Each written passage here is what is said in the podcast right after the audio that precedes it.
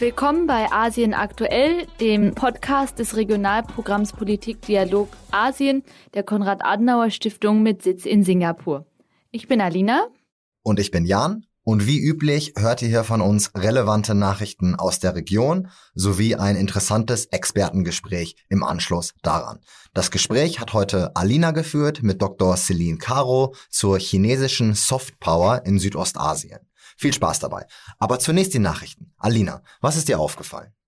Ja, leider müssen wir auch bei den Nachrichten dieser Woche an die zwei letzten Episoden anknüpfen, denn es gab wieder viele und schwere Überschwemmungen und extreme Regenfälle, unter anderem in Australien, Bangladesch, Thailand, Nepal und Vietnam.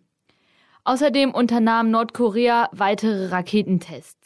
Natürlich werde ich gleich auch noch über den Parteikongress der Kommunistischen Partei Chinas berichten, aber erstmal nach Südostasien zu dir, Jan. Ja, vielen Dank, Alina. Die Überflutungen spielen auch eine Rolle in meiner Nachricht. Das hat mich in den vorigen Wochen nach Malaysia geführt. Denn dort hat der amtierende Premierminister Ismail Sabri Jakob in der vorigen Woche das Parlament aufgelöst. Also Ende dieser Woche wird die Wahlkommission jetzt einen Termin festlegen, der laut der Verfassung aber vor dem 9. Dezember sein muss, also 60 Tage nach der Auflösung, um Neuwahlen zu halten. Verkürzt zusammengefasst aus der Perspektive der regierenden Partei oder der stärksten in der regierenden Koalition, der United Malay National Organization UMNO, ist dies ein sehr guter Zeitpunkt, um mehrere Sitze im Parlament zu gewinnen und mit einem stärkeren Mandat in eine neue Legislatur zu gehen, nachdem man unlängst in einigen lokalen Wahlen sehr gute Ergebnisse erzielt hat. Ähm, und im Übrigen auch einen sehr großen Haushalt durchs Parlament bringen möchte, aber das nur am Rande. Die Opposition beschwert sich über dieses Manöver, sogar Teile der Regierungskoalition sind nicht glücklich und sagen, man hätte doch bis September 23 warten können, denn das Land steht jetzt vor sehr großen Herausforderungen und eben nicht zuletzt, wie du es angesprochen hast, Alina, eben auch Überflutungen und ähnliches. Und das Land sollte mit den Wahlen doch mindestens bis zum Ende der Monsunsaison warten. Dann vielleicht noch als Randbemerkung, äh, der vielleicht bekannteste Politiker Malaysias äh, Mahathir Mohamad hat angekündigt, sich zur Wahl zu stellen und seinen Sitz im Parlament zu verteidigen. Und wenn er gefragt werden sollte, würde er auch als Premierminister zur Verfügung stehen. Mahathir war bereits zweimal Premierminister und war auch an der Macht, als das Korruptionsverfahren gegen den ehemaligen Premierminister Najib begann. Dieser wurde unlängst zu zwölf Jahren Haft verurteilt. Dazu haben wir hier bei Asien aktuell auch schon berichtet. Und Mahathir sagte, man müsse nun sehr aufpassen, dass eine Regierung aus diesem Camp den neu verurteilten Premierminister nicht begnadigt und diesen Erfolg zunichte macht.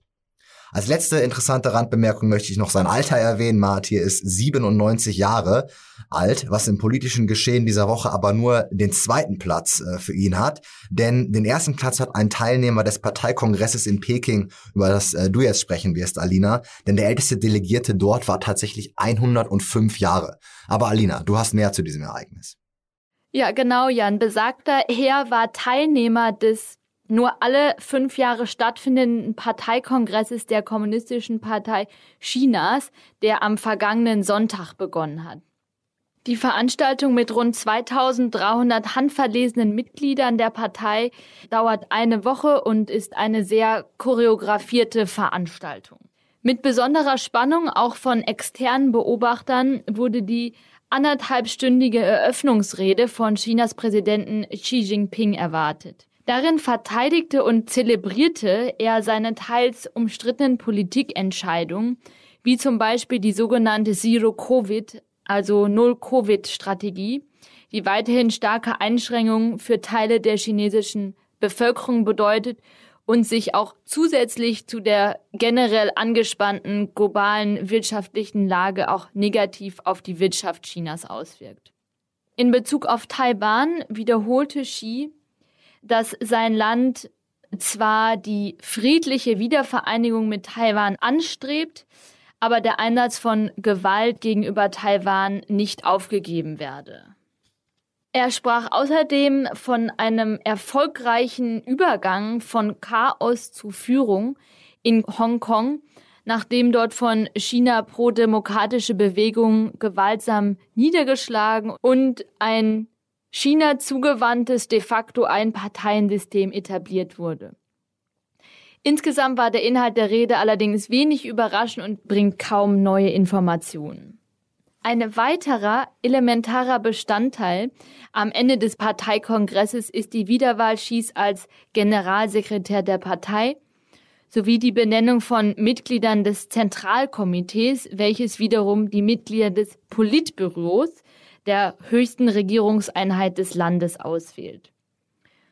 Über dem ganzen Parteikongress schwebt äh, ja so etwas die Übermächtigkeit Xi Jinpings, welcher bereits 2018 durch eine Verfassungsänderung sicherstellte, dass er auch als Präsident des Landes theoretisch lebenslang an der Macht bleiben könnte, was bisher auf zehn Jahre begrenzt war. Und auch bei der Funktion des Generalsekretärs, die jetzt eben auf diesem Parteikongress wiedergewählt wird, war bisher die Norm, dass das Amt nach zehn Jahren an die jüngere Generation weitergegeben wird. Spannende Geschichte. Wir halten natürlich ein Auge drauf und sehen mal, wie sich jetzt das Ende des Parteikongresses noch entwickelt. Aber ich möchte noch einmal nach Südasien schauen und zwar möchte ich von einem Lebenszeichen der Opposition in Indien berichten. Und zwar ganz einfach, weil es die größte Demokratie der Welt ist und man eigentlich seit der Machtübernahme des jetzigen Premierministers Modi und seiner BJP-Partei, also den Hindu-Nationalisten, seit 2014 eigentlich nicht viel von der Opposition hört. Ich kann das jetzt hier nicht ähm, weiter ausführen, aber es sei doch so viel gesagt, dass es eigentlich in Indien nur eine landesweit vernünftig aufgestellte und ernstzunehmende Oppositionspartei gibt, die Kongresspartei.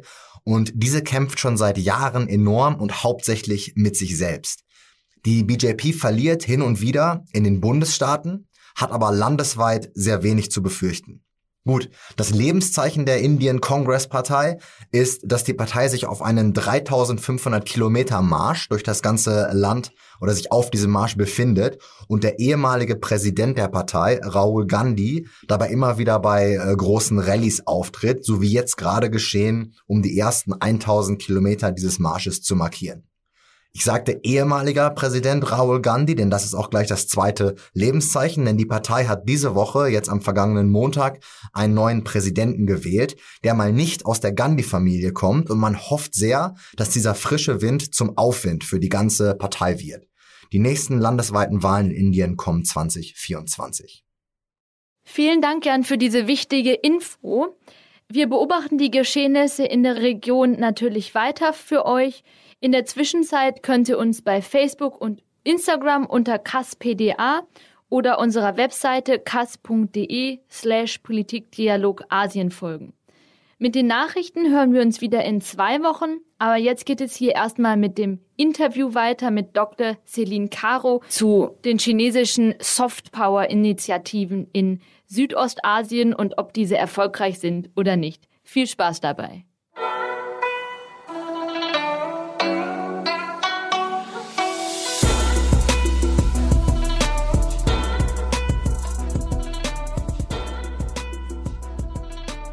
Heute als Expertin zu Gast bei Asien aktuell ist Dr. Celine Agathe Caro, die Direktorin des CAS-Büros in Thailand.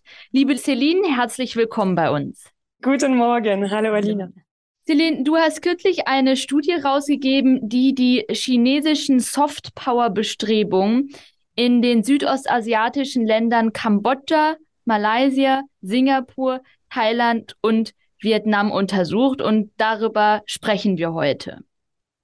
Bevor wir tiefer über die Ergebnisse dieser Studie sprechen, möchte ich dich gerne fragen, wie sich der Softpower-Ansatz Chinas von dem westlicher Länder, zum Beispiel Deutschland, unterscheidet und was ist überhaupt Softpower, also im Deutschen sogenannte weiche Macht?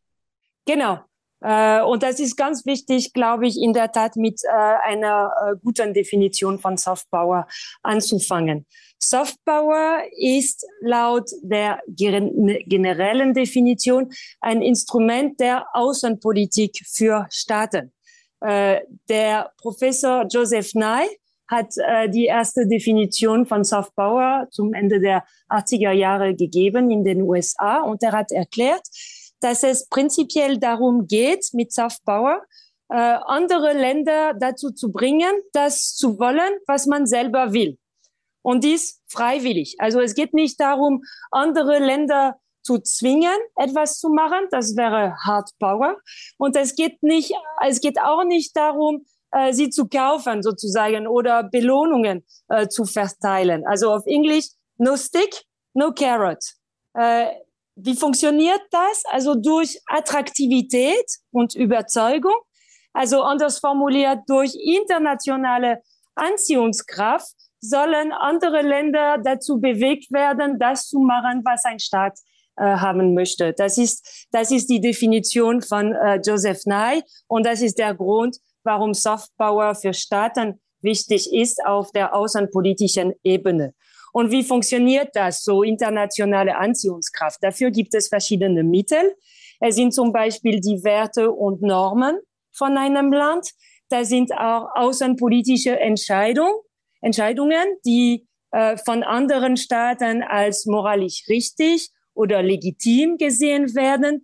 Das ist grob gesagt der internationale Ruf, das Image äh, von einem Land und äh, dazu zählt, zählt auch das kulturelle Angebot, was im Ausland äh, wahrgenommen wird.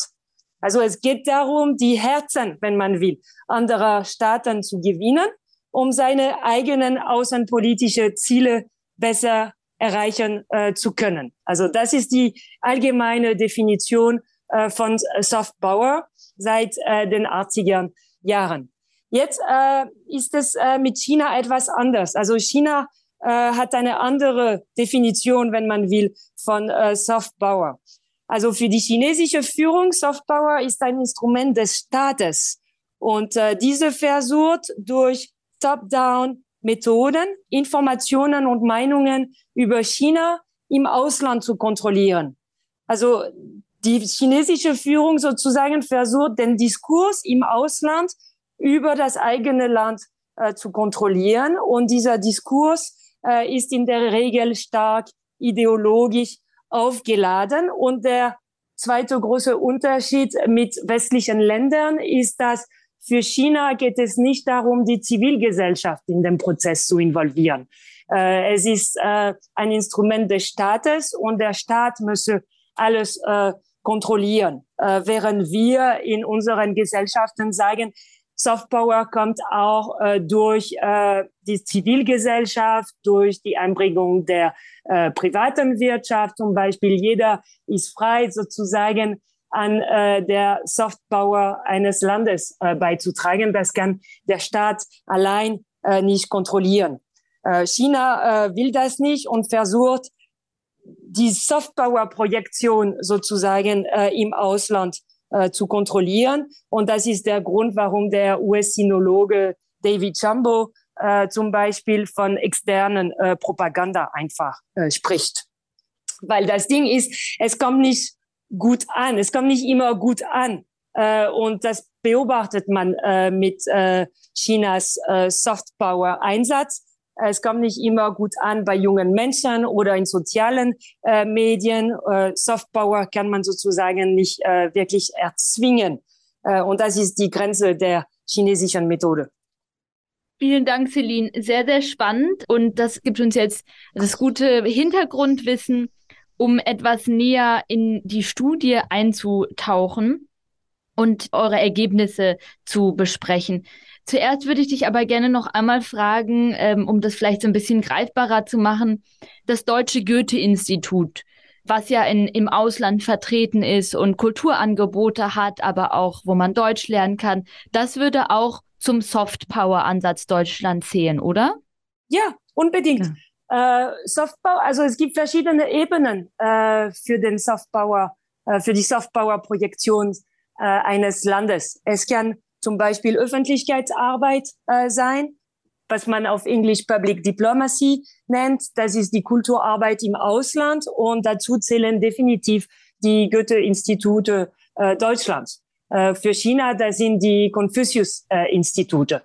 Äh, aber laut Definition ist Soft Power nicht nur die äh, Öffentlichkeitsarbeit der Regierung im Ausland, sondern auch die Ausstrahlung generell des Landes im Ausland und diese kommt durch die Politik des Landes, aber auch durch die Zivilgesellschaft und äh, die Firmen, die im Ausland vertreten sind. Und in Südostasien habt ihr ja auch noch mal genau auf die Bereiche Regierung und Diplomatie, Bildung und Kultur, Medien und die Wirtschaft geschaut. In welchen der untersuchten Ländern und auch in diesen verschiedenen Bereichen habt ihr denn den stärksten Einfluss Chinas festgestellt? Ja, spannende Frage. Also wir haben in der Tat fünf Länder untersucht und äh, vier Bereiche. Und wenn man sich das alles zusammen anschaut, äh, dann würde ich sagen, gab es zwei Bereiche für mich, die besonders äh, interessant äh, waren. Das ist einmal der Bereich äh, Regierungsführung und Diplomatie und einmal der Bereich äh, Medien. Also warum fand ich diese zwei äh, Bereiche besonders interessant? Äh, erstens, weil wir da Trends äh, festgestellt haben, die vielleicht für uns in Europa nicht so bekannt waren. Also im Bereich Diplomatie zum Beispiel hat man festgestellt, dass China in diesen vier, in diesen fünf, pardon, fünf Ländern eine sehr stark ausgeprägte Gastgeberdiplomatie oder Gastgeberstrategie hat. Das heißt, wir haben da äh, gezählt, wie viele offizielle Delegationen aus diesen fünf Ländern nach China gegangen sind in den Jahren 2014 bis 19 vor der Covid-Krise. Und wir haben das verglichen mit der Anzahl der chinesischen Delegationen, die in die Region gekommen sind. Und da haben wir festgestellt, dass die Chinesen viel häufiger Gastgeber sind, als sie äh, in die Region reichen. Das war äh, etwas, was uns nicht bewusst war. In dem Bereich äh, Medien haben wir festgestellt, dass es da eine dreifache Entwicklung äh, in der Region gibt. Äh, wir haben festgestellt, in diesen fünf Ländern sind staatliche chinesische Medien äh, vertreten in allen Ländern, also CCTV zum Beispiel, CGTN oder äh, CRI. China Radio International. Also das ist eine Sache. Die Leute hier in der Region in Südostasien haben Zugang zu äh, staatlichen Medien aus China. Und dann haben wir festgestellt, oh, es gibt auch lokale Medien, die in chinesischen Händen sind, die von chinesischen Firmen äh, äh, gekauft worden sind oder gegründet worden sind. Und dann gibt es noch Kooperationsverträge zwischen chinesischen Nachrichtenagentur und lokalen Nachrichtenagenturen. Das ist besonders stark zum Beispiel in Thailand und äh, in Kambodscha. Und all das führt zu einer gewissen Pro-Peking-Berichterstattung in den Medien äh, der Region. Und äh, China kann dadurch äh, seine Sichtweisen da äh, gut zerstreuen und äh, das Narrativ vor Ort beeinflussen. Und das ist wichtig, weil natürlich es spielt eine Rolle für die Meinungsbildung äh, in, der, in der Bevölkerung. Also das sind diese zwei äh, Bereiche, wo wir gemerkt haben, ja, China versucht wirklich ihr Bild äh, in der Region zu verbessern durch diese äh, Gastgeberdiplomatie und durch diese äh, Medienarbeit. Spannend und besorgniserregend zugleich. Wie ist denn dein Eindruck? Ist bei uns in Deutschland und in Europa das Bewusstsein dafür vorhanden? Also versteht der Westen diese Symbolkraft, die das zum Beispiel auch hat, wenn Regierungsvertreter nach China eingeladen werden und welche ja weitreichenden Konsequenzen damit mit dieser Gastgeberstrategie vielleicht auch verbunden sein können?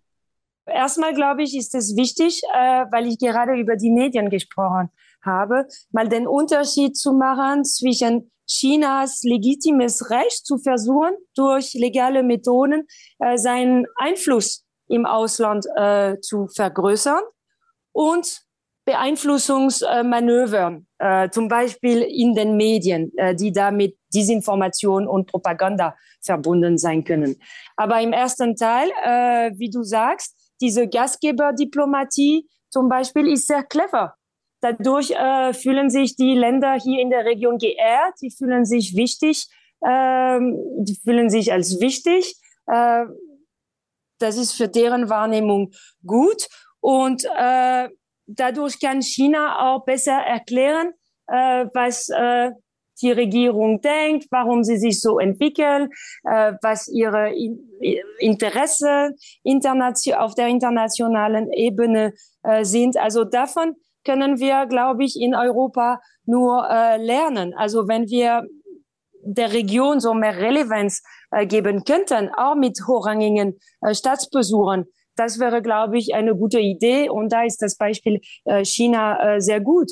Zumal äh, die EU und äh, die ASEAN seit Dezember 2020 strategische Partner sind. Also da, glaube ich, kann man äh, viel mehr machen. Das Gleiche gilt für Studenten oder für Akademiker oder für Journalisten, die auch sehr regelmäßig äh, nach China äh, eingeladen werden mit offiziellen äh, Besuchen oder Programmen. Äh, da könnten wir auch mehr machen, um äh, diese Zielgruppen zu uns zu holen, durch mehr Stipendien, durch weniger Bürokratie. Äh, das könnte äh, uns nur, nur helfen. Ich glaube, das ist auch eine gute Zeit für Europa, um sich in Südostasien äh, stärker zu engagieren weil äh, die Länder der Region, die brauchen definitiv China ähm, im Alltag, sagen wir mal. Das ist der große Nachbar und äh, die Geografie wird sich nicht ändern. Und in Handels- und Sicherheitsfragen ist China einfach äh, sehr wichtig.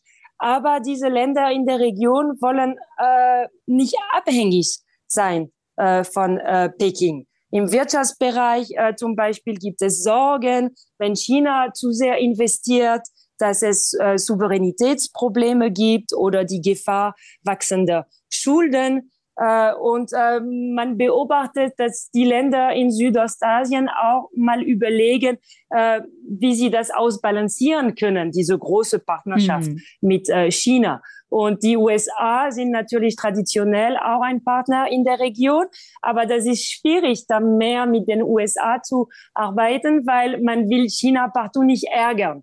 Äh, und da kommt die EU ins Spiel, weil die EU wird als vertrauenswürdig und neutral betrachtet. Das zeigen Umfragen äh, in der Region, zum Beispiel von äh, ISIS, von diesem Forschungsinstitut äh, in Singapur. Die EU hat einen guten Ruf und Umfragen sagen auch, dass es die erste Wahl in der Region unter Akademikern als äh, ein strategischer Partner, um sich gegen die Risiken der Rivalität zwischen China und äh, den USA abzusichern. Also es ist eine gute Zeit für, für die EU, sich stärker in der Region zu engagieren, auf äh, allen Ebenen, die wir jetzt besprochen haben, also auf der diplomatischen Ebene, aber auch mit Studenten, Journalisten, in den Medien äh, und auch wirtschaftlich gesehen natürlich. Es gibt die Frage dieses äh, äh Freihandelsabkommens zwischen der EU und äh, ASEAN. Du hast jetzt vorhin auch am Anfang die Grenzen dieses regierungsgeleiteten chinesischen Ansatzes benannt. Auf der anderen Seite hast du auch sehr gut dargestellt, warum der chinesische Softpower-Ansatz so erfolgreich ist und wo die EU noch aktiver sein könnte. Das heißt, Liegt der Erfolg des chinesischen Modells teilweise auch an einem Mangel an Alternativen für Südostasien? Also erstmal würde ich äh, die Frage ein bisschen äh, nuancieren.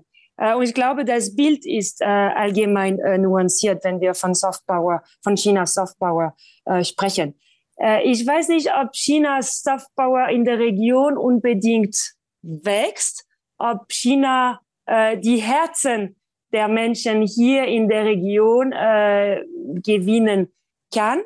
Was man auf jeden Fall sieht, ist, dass äh, Chinas Einfluss in der Region äh, wächst, weil China der größte Handelspartner ist, weil es so viele Investitionen aus China gibt in äh, vielen Ländern hier in der Region. Und das ist definitiv ein großer Mehrwert äh, für diese Länder weil äh, in den Medien oder im Bildungsbereich China so aktiv ist. Und es gibt auch diese kulturelle Nähe zwischen China und der Region, weil die chinesische Diaspora hier äh, in vielen Ländern Südostasiens äh, sehr groß ist. Also der Einfluss wächst, aber der Einfluss ist nicht Soft Power. Äh, Soft Power hat äh, nichts mit Abhängigkeit äh, zu tun. Äh, und ich glaube, Chinas Einfluss in der Region ist größer als äh, sein äh, Soft Power. Und China kann auch ein bisschen Angst machen manchmal. Und das hat man im August gesehen, zum Beispiel äh, mit den militärischen Manövern rund um Taiwan im August. Da hat äh, die ASEAN ein, äh, ein Kommuniqué äh, veröffentlicht und das machen sie nicht so oft. um zu sagen, dass sie sich da Sorgen machen und dass sie die, äh, also ich übersetze das, dass sie sich Sorgen machen um diese immer aggressivere Außen- und Sicherheitspolitik äh, Chinas machen.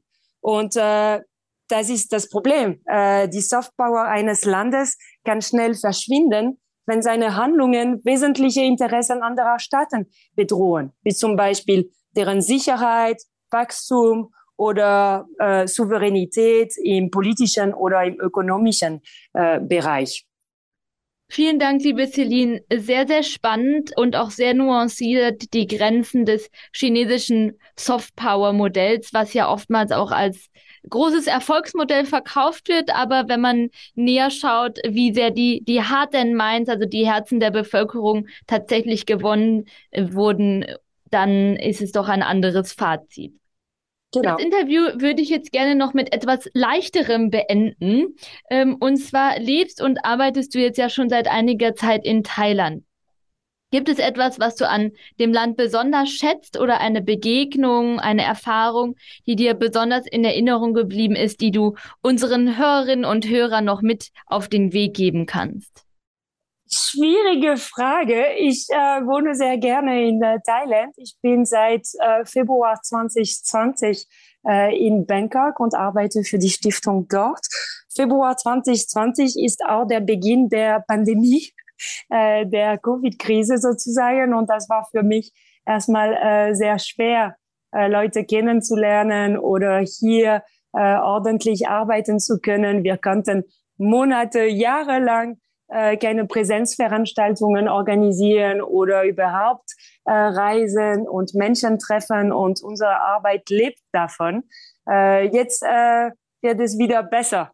Und das ist jetzt für mich das äh, große Vergnügen sozusagen, endlich mal äh, die Leute persönlich kennenzulernen, die ich monatelang nur in Zoom-Meetings oder im Telefongespräch äh, erlebt äh, habe. Und äh, deshalb bin ich jetzt besonders neugierig sozusagen auf äh, diese Treffen, weil ich glaube, äh, unsere Arbeit lebt auch von menschlichen Beziehungen und äh, das war monatelang nicht möglich. Hoffe nur, dass der Regen bald aufhören wird hier, weil äh, das ist das nächste Problem. Es regnet äh, ununterbrochen seit äh, Wochen und äh, wir haben äh, mit Überflutungen überall in der Stadt zu kämpfen und manchmal das ist der Grund, warum wir uns nach wie vor äh, bei Zoom äh, treffen. Aber ich hoffe, dass es äh, in den nächsten Wochen jetzt äh, besser werden wird. Die Covid-Einschränkung kann ich aus eigener Erfahrung auch sehr gut nachvollziehen und teile da deine Freude, sich jetzt wieder persönlich zu sehen. Und ich drücke die Daumen, dass das auch in Bangkok möglich ist. Vielen Dank, liebe Celine. Gerne, danke.